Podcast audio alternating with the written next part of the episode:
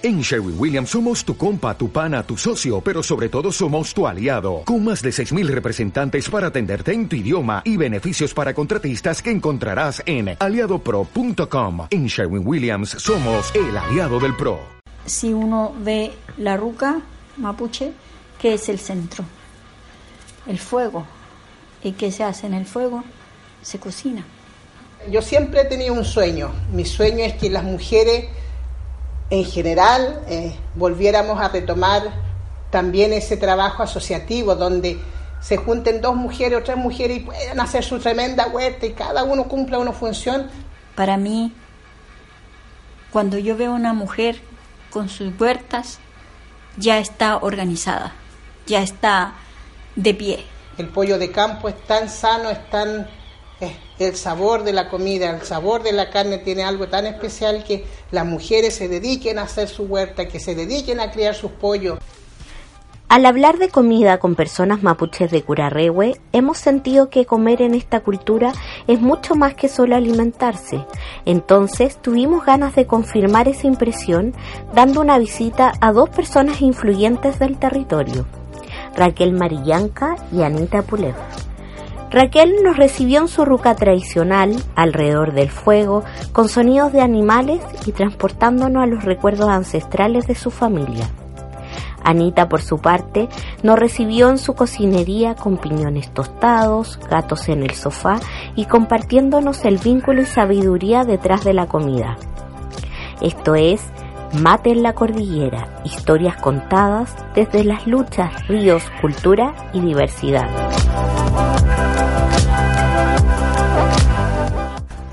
A ver, la comida en nuestra cultura era muy importante porque no era solamente preparar un alimento y comérselo, sino que eh, ponerse alrededor del fuego, observar el fuego, ver cómo empieza a hervir el agua para preparar la comida y, lo más importante de eso era que toda la familia participaba, ya no era que hoy día está la pura mamá sola en la cocina que da lata a cocinar está sola.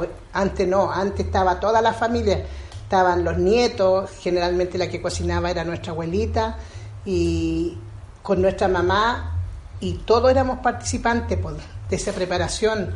Eh, por ejemplo, uno tenía que preocuparse del fuego, otro buscar la leña, ir a buscar el agua, ayudar a limpiar el trigo para pelar el mote. Otros tenían que salir a recolectar las verduras silvestres, en este caso, para poder condimentar esa, comida. Entonces no era una comida así que hoy día se cocina la rápida. Antiguamente también, por ejemplo, si mi abuelita decía, a ver, mañana vamos a pelar mote, pero no lo comíamos ese día que lo preparaban, lo pelaban, pelaban el mote, lo dejaban, al tercer día recién venían a preparar esa sopa. No era, nada era así como que uno decía, Ah, no, pues se prepara ahora, en este momento, y lo comemos inmediatamente. Tenía todo como, estaban como tan así programados que cada momento, en cada, o sea, preparaban la comida y uno no se lo comía enseguida, sino que había que esperar ciertos momentos para preparar. Se terminara la comida que estaba antes preparada para comenzar a preparar la otra para continuar la semana, ponte tú. ¿Ya? Entonces, la, ese era, eh, esa es la importancia de la comida. Para mí, yo rescato esa importancia de donde todos participábamos, toda la familia participaba, toda la familia sabía lo que uno estaba preparando, nuestra abuelita, porque hoy día yo preparo, no sé, un arroz, la familia no sabe lo que estoy cocinando, sino que lo ven solamente cuando llegan a la mesa. Y la otra importancia que tenía la preparación de la alimentación era que uno no le ponía cualquier condimento para darle sabor a la comida, ya hoy día nosotros pescamos una caluga maggi, o sea, no todos, pero hay mucha gente que utiliza una caluga maggi para darle un sabor, un sazón a la comida. Antiguamente no, pues antiguamente nuestras abuelitas salían a buscar la hierba y le ponían hierba medicinal a, la, a, la, a las comidas para condimentar ese, darle un sabor diferente a la comida porque era tan importante el, saborizar la comida y que llevaran hierbas medicinales porque nunca te iba a caer mal en tu cuerpo ese, esa comida, ¿ya? Entonces, esa es la importancia que tenía por la preparación del alimento o cuando, o ciertos alimentos, por ejemplo, yo tengo tan lindos recuerdos de mis abuelos que yo digo, pucha, que lata no volver atrás con, con este pensamiento de hoy día. Mis abuelos, por ejemplo, carneaban y mi abuelo, mi, tenían unas ollas de fierro así de este porte. Entonces ellos cocinaban en la tarde. Un día X carneaban un chancho, ponte tú, o una oveja, y mi abuelita con mi abuelito cocinaban. Después que cocinaban, ellos en la tarde salíamos como nietos con mi abuelita a repartirle la comida a sus, a sus hijos porque los hijos estaban todos muy cerca de su casa, los hijos nunca, la familia mapuche cuando se casaba nunca se iba, sino que siempre estaba alrededor de su familia. Entonces mi abuelita, yo me recuerdo porque yo siempre andaba con ella, salía con ella a, a repartirle en la tarde la cena en este caso, pero que era una cena bien especial porque era una carne hecha una cazuela o un estofado de chancho que se preparaba en tremenda olla de fierro. Entonces salíamos con mi abuelita para repartirle a, mis tíos. O cuando hacía alguna comida especial, mira lo que hoy día yo le cuento a los niños, esto no tiene ninguna importancia para ellos, pero mi abuelita preparaba, por ejemplo, leche de vaca en una olla grande también y le echaba harina cruda, de esta harina para hacer pan, harina refregadito, y lo cocía en la leche. Y eso también le salíamos a repartir un, cada cierto tiempo se hacía esto. Entonces salíamos a repartir la, comida, ese tipo de comida, ¿ya? Y era así como, a mí me gustaba porque yo salía con mi abuelita, así, yo le llevaba la olla, pero a mí me pasaban cosas, yo tenía como tan mala suerte que cada vez que iba, siempre me tropezaba y se me daba vuelta la olla. Teníamos que recoger las presas en este caso y lavarla y volver a echarle más sopa. Era muy divertido.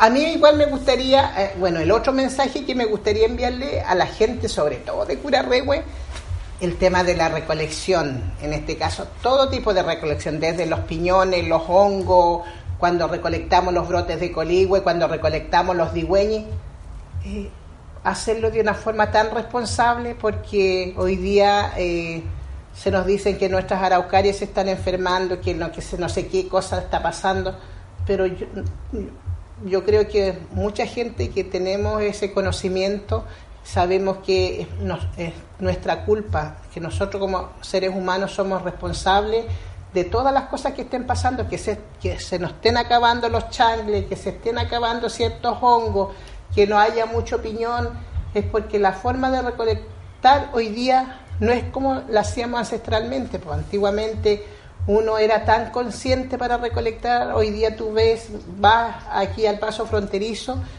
ves cómo la gente está tirándole palo o lazo, y, yo no sé, eso no puede ser, pues nosotros tenemos que esperar ese proceso de maduración, en este caso de los piñones, para ir a recogerlo en el suelo, no acelerar su proceso, ¿ya? Entonces, pucha, la gente que tome conciencia de que, por ejemplo, el tema de la recolección de los piñones no es algo que viene ahora, esto viene ancestralmente. Y lo otro que yo pensaba el otro día también sola, decía yo, antiguamente la gente iba a, la, a la Pinalá, como decíamos, se quedaba una semana, dos semanas, compartía con los pehuen. Hacían su oración, su yeyipún, conversaban con los pegüenos, hoy día no, pues porque hoy día también CONAF como que no nos permite hacer mucho eso, porque no podemos ir, quedarnos en, arriba, no podemos hacer fuego, hay muchas cosas que se nos prohíben. Entonces, esa conexión con el tema de los pegüenos igual se ha ido perdiendo, porque como digo, antiguamente la familia iba hasta por un mes y quedaba arriba, existían las rucas. Eh, y había esa posibilidad pues, de compartir con los pegüen, conversar, preguntar cosas, contarle tus cosas. Hoy día no, hoy día uno va al contrario y la gente le está tirando palos, le está hasta ayer decía Conaf que hasta rifle apostol le tiraban para botar las cabezas. Entonces eso es tan grave, tomar conciencia, la gente tiene que tomar conciencia que si nosotros no hacemos las cosas bien, eh, nada va a funcionar, pues. y después nos quejamos, le echamos la culpa al cambio climático, le echamos culpa a no sé a qué cosa, pero no, nosotros somos los responsables de cada cosa que nos pasa y no queremos asumir. Yo creo que ya está bueno que nosotros empecemos a asumir, cada uno de nosotros tiene que asumir esa responsabilidad que nos corresponde. ¿ya? el, cada vez que vamos a recolectar los changles, igual por no ir con bolsa, sino que ir con el chaigüe, por algo el chaigüe que utilizaban nuestras abuelitas y, debido a ese chaigüe también el, el chaguay que llevamos nosotros, donde ellas iban a recolectar los hongos y esa semilla iba quedando, se iba sembrando, pues hoy día no, pues hoy día lo recolectan con balde. ¿Cómo esa semilla va a poder ir sembrándose de nuevo?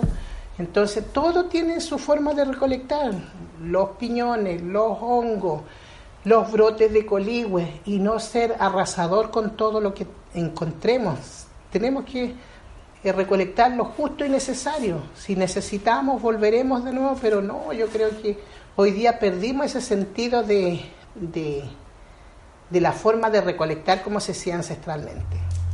Yo siempre digo ancestral porque no me gusta la palabra tradición, porque tradición es cualquier, por ejemplo, no sé, por 18 de septiembre una tradición, no sé qué cosa, 21 de mayo una tradición. Para mí lo ancestral viene de mucho más, mucho más tiempo y, y que era mucho más,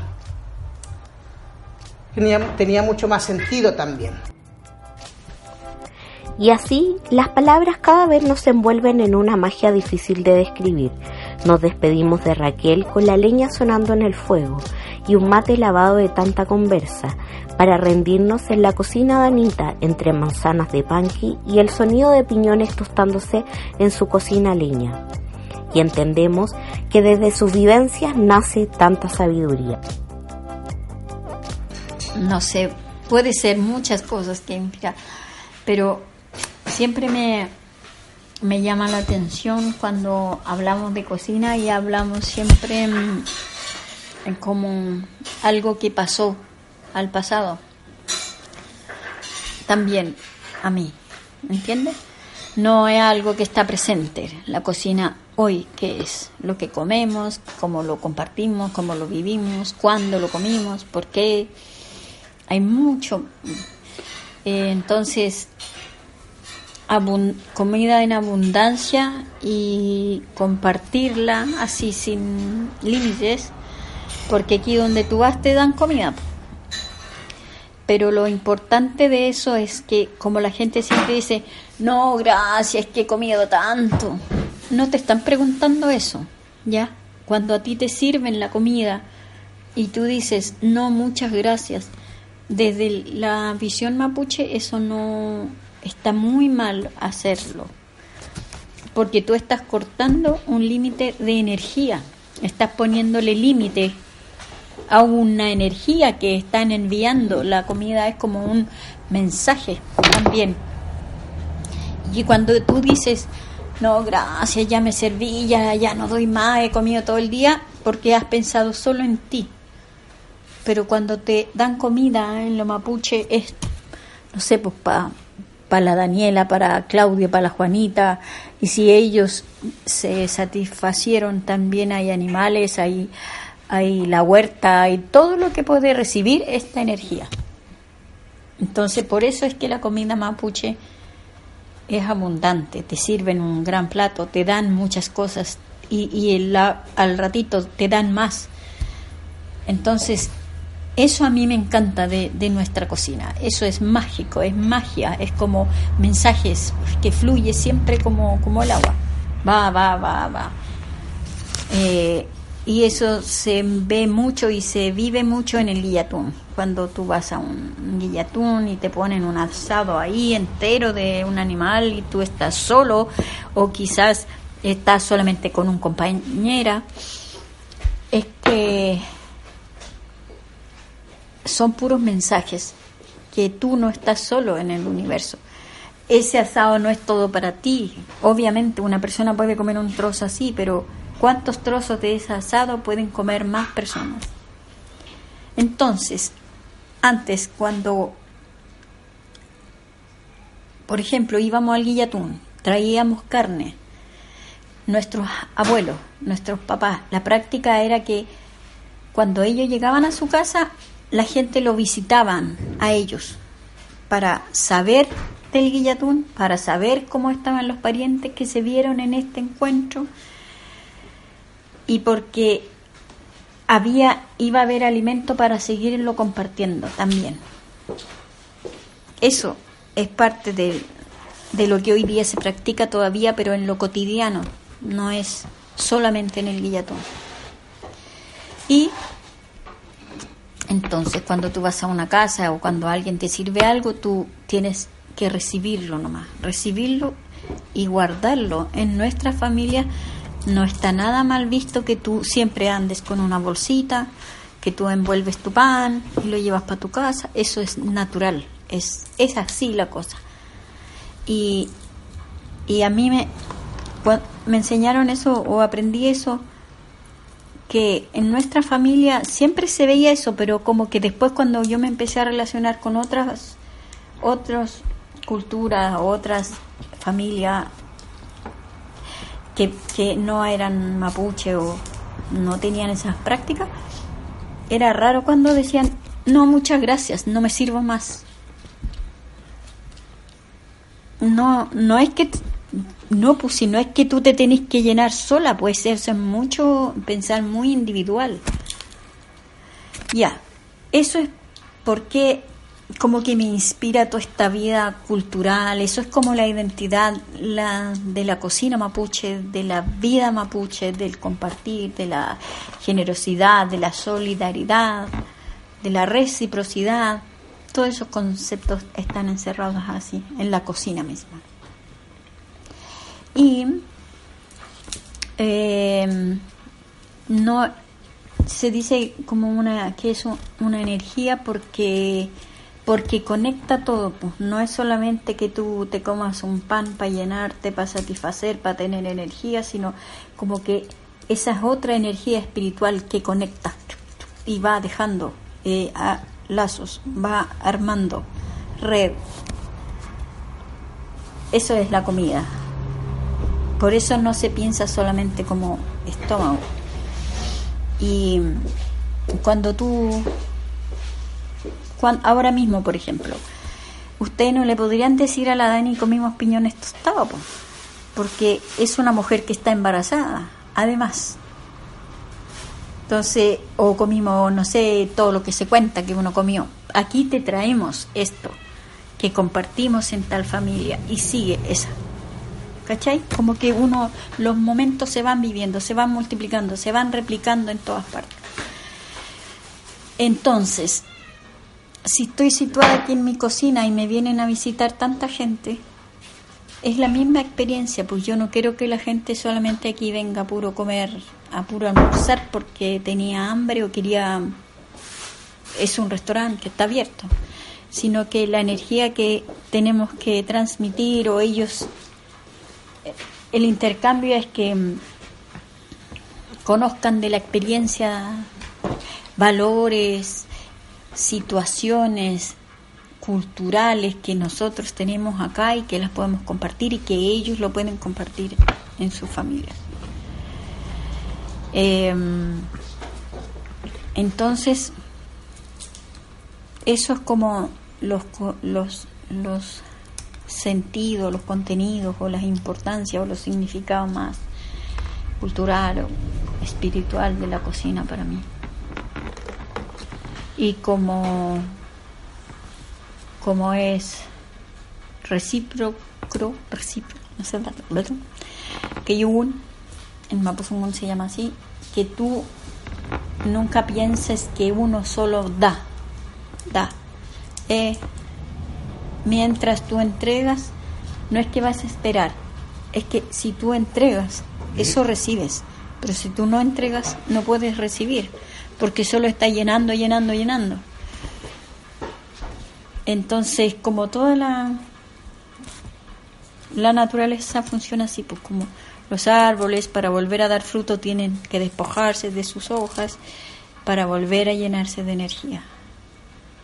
Eso es lo, lo como, como lo que ocurriría con, con nosotros, que tiene que ocurrir y que, y que es tan bueno reflexionar en estos tiempos. Pues.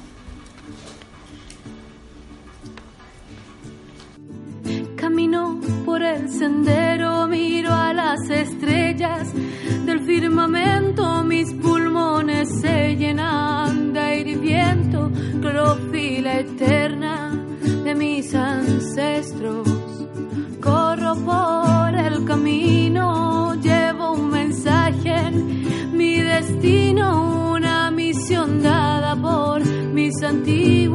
para ver la paz en el recorrido.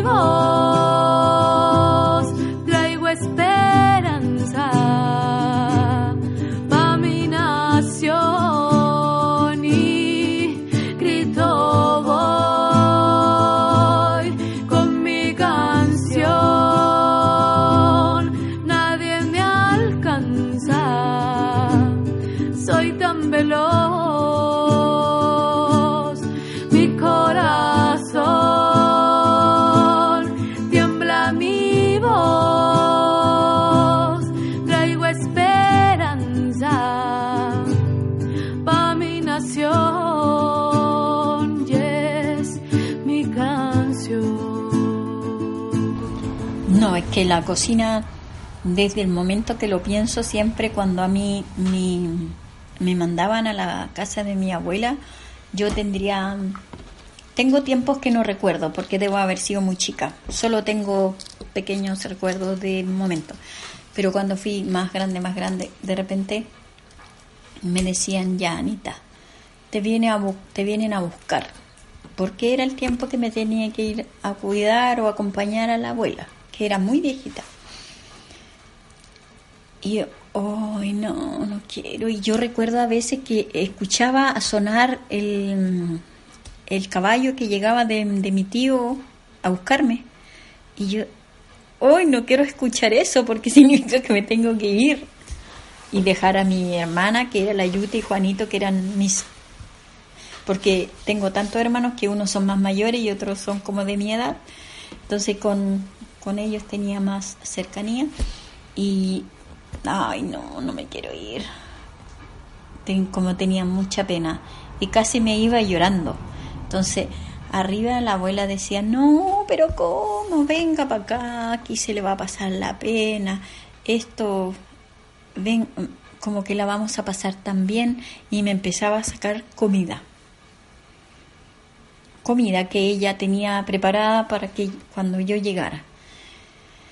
Y siempre, no sé, como una foto que tengo en mi cabeza es ver su fogón prendido, brasas encendidas y unas papas, papas asadas en, en la ceniza, pero, pero después que se asan las papas se sacan y se raspan con, un, con una coronta de choclo, se limpian para sacarle la ceniza y lo que se haya quemado en parte, entonces te quedan como doradas, como si tuvieran mantequilla.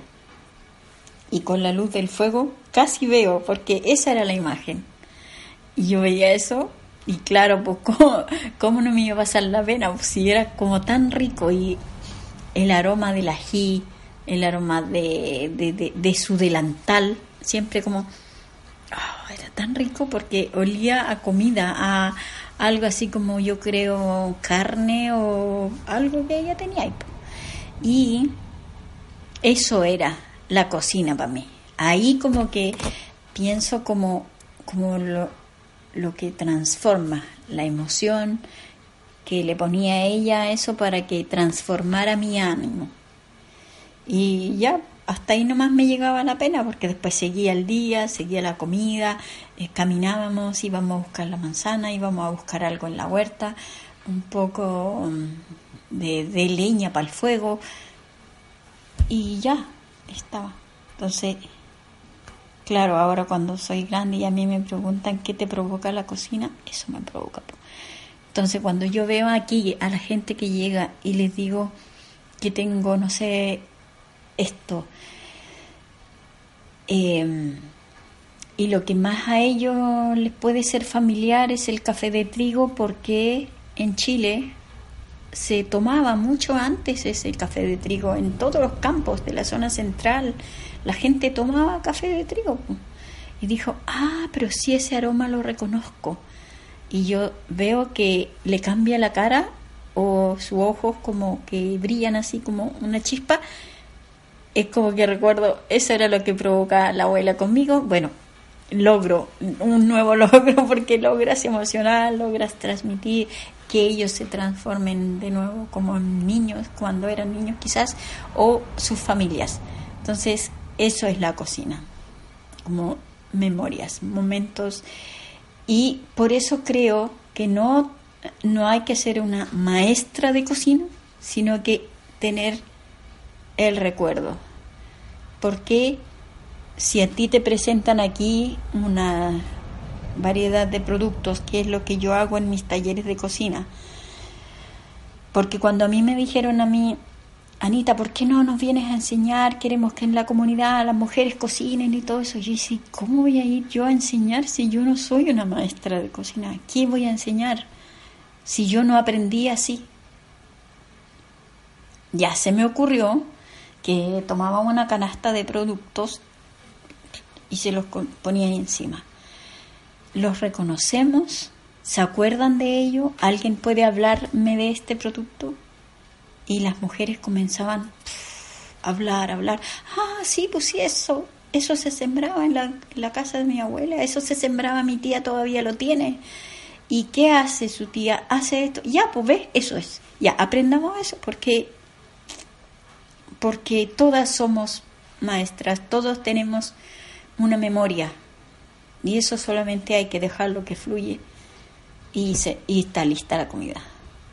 Y no necesitamos. Claro que puede haber quizás una técnica pequeña, porque tampoco es tan estructurada la cocina. Eh, se puede hacer miles de platos, miles de formas de, de, de, comida para no ser aburrido. Y, y está.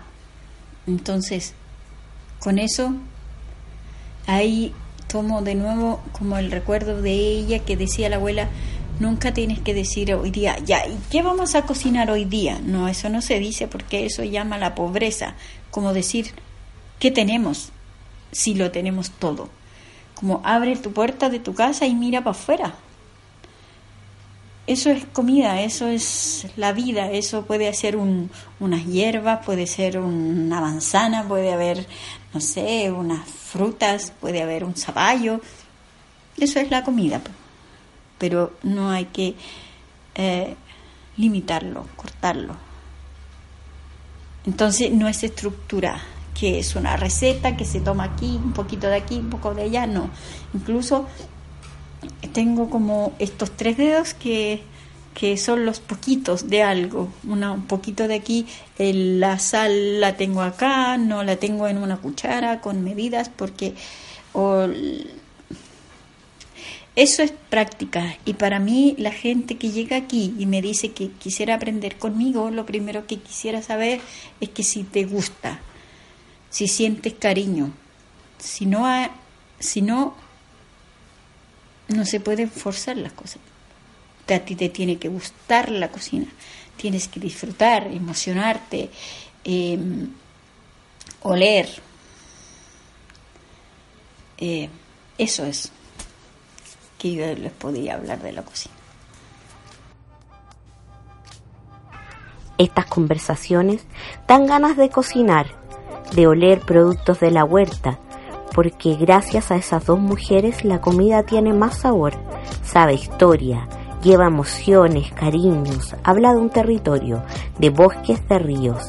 La comida mapuche, al parecer, tiene una profundidad y refuerza mi convicción que comprar a nivel local, al vecino, a la vecina y cocinar entre amigos, entre familia, da más humanidad a lo que tenemos en nuestros platos. Creo que es una inversión a largo plazo para nuestra salud, para nuestra calidad de vida y para aportar en la construcción de un mundo mejor.